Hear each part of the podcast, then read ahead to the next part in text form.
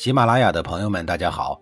告诉大家一个好消息，除了音频以外，我最近开始以视频的方式为大家讲历史，内容也不再局限于中国古代史，而是涵盖人文、社会、西方历史等等，还包括对一些经典童话人物、历史人物进行全新解读。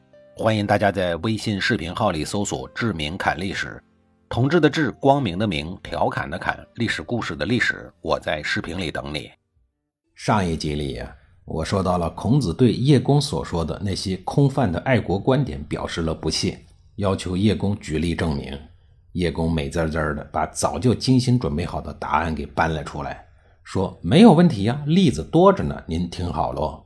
说我们楚国有一位特别正直的年轻人，他父亲偷了别人家的羊，年轻人知道以后呢，正直无私，大义灭亲，把父亲给告发了，再于是被官府给逮捕了。用不了几天啊，就要用死刑来处罚他的父亲。要说这古代的刑罚也是够重的啊，偷了一只羊就要偿命。听了官府老爷的重判以后，这位正直的年轻的孝子又请求官府说，希望自己能够代替父亲受罚。故事发生到这儿呢，还挺正常的。可是接下来呀，就有一点匪夷所思了，可能也正是激怒孔子的地方。因为在官府即将砍他脑袋的时候，这位年轻人又说话了，说儿子告发父亲偷羊，这算得上忠信吧？代替父亲杀头，这算得上孝义吧？如此忠信孝义之人都要杀，那咱们泱泱大楚国还有什么人不敢杀的呀？楚王一听，觉得他说的好有道理呀，竟然无言以对。于是感念他的忠孝信义，就又赦免了他。说完了这个例子，叶公得意洋洋地看着孔子。那神情仿佛在说：“看看我们楚国，父亲犯法，大义而灭其亲，这是何等的正直啊！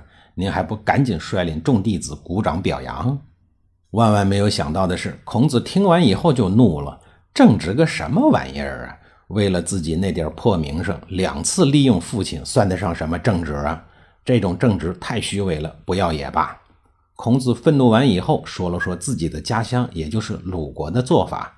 说我们那儿啊，都是父为子隐，子为父隐，也就是说，父子双方相互指出对方的错误，然后相互帮助对方改正错误，这样做啊，才是符合自然天性的正直。亲朋好友之间相互担待一些，渐渐的社会风俗就会趋向于温柔敦厚，不是吗？那要是指出了对方的问题，对方仍然我行我素，死不悔改，又该怎么办呢？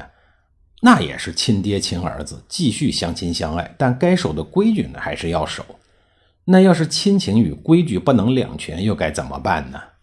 关于这一点呀，孔子没说，但是一百多年以后的孟子倒是给了一个说法：说老父亲杀了人，儿子就赶紧辞职回家，背起老父亲逃到天涯海角，然后快快乐乐的生活下去就得了呗。忠孝难两全，孝字大于天，这就是孔孟眼里的原则。那么，到底哪一种做法符合人性、符合社会主流的价值观呢？说实话呀，我也不知道。再说叶公所在的楚国，自从楚庄王称霸以来，一百多年过去了，楚国的巅峰早已经不在了。如今的楚昭王倒是想重振雄风，无奈呀，朝廷内外安于现状的人比比皆是。叶公身处楚国的北部边疆，一直深感孤掌难鸣。就在这个时候，孔子来了。虽说孔子与自己的价值观、人生观、世界观各种观都有较大的差别，但不代表他不是个人才，对吧？既然人家慕名而来做主人的，怎么能让客人空手而归呢？于是叶公赶紧向国君报告了孔子来楚国的消息。没想到朝廷方面呢迟迟不做答复，在邺邑逗留了多日，孔子知道主人左右为难，就打算离开。叶公见挽留不住，就叫他们别走远了，最好在邺邑的附近等待消息。于是，孔子试图在距离楚国不远的陈国和蔡国的边境找到了一个临时的落脚点，开始慢慢的等楚国的聘书。没想到这一等啊，就是一千多个日日夜夜。等待的日子总是无聊的、煎熬的。好在孔子还能给弟子们传授礼仪，丰富大家的精神世界。千日等一日，总算等到了楚国派来使者的一天。楚国要聘请孔子了，这真是喜事天降啊！可是好像有什么人走漏了风声，送聘书的楚国使者前脚刚走，后脚陈蔡两国落魄的大夫们就组织了散兵游勇，把孔子师徒围困在鸟不拉屎的野外，打算让他们自生自灭。于是就有了七日间烟火不生，连续饿七天肚子的故事。《论语》对这个事儿啊做了一个记载，说：“在臣绝粮，从者病，莫能兴。”原来见孔子打算到楚国去当干部，陈蔡两国的大夫们心里不安了。他们觉得呀，孔子是一个能人，对当今诸侯的错误缺点呢，往往是冷嘲热讽。而且他又在陈蔡两国之间居住了这么久，这两国大夫的所作所为啊，都不符合他的心意。如果他一直住在这个地界儿呢，只要不让他当官，他也翻不起什么大浪。但如果孔子去了势大力强的楚国，那不就是蛟龙入海，放虎归山了吗？好嘛，等他在楚国得了志，咱们陈蔡两国当权的大夫们就危在旦夕了，咱们就没好果子吃了。要说这贱人就是矫情啊！现如今陈蔡两国不是被楚国吞并，就是被驻军，蔡国都快成了楚国的菜园地了，好像他们现在就有好果子吃似的。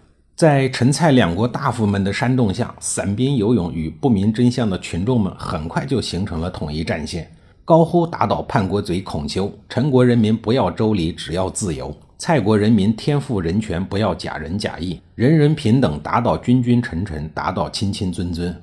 孔子一行还没有明白他们唱的是哪一出，就被手握扫帚、锄头、锅铲的正义群众们打得发懵，只能仓皇逃窜。由于陈蔡两国连年的征战，早已经民不聊生，早已经白骨露于野，千里无鸡鸣。正常人吃饭都成问题，更别提孔子这些逃难的人了。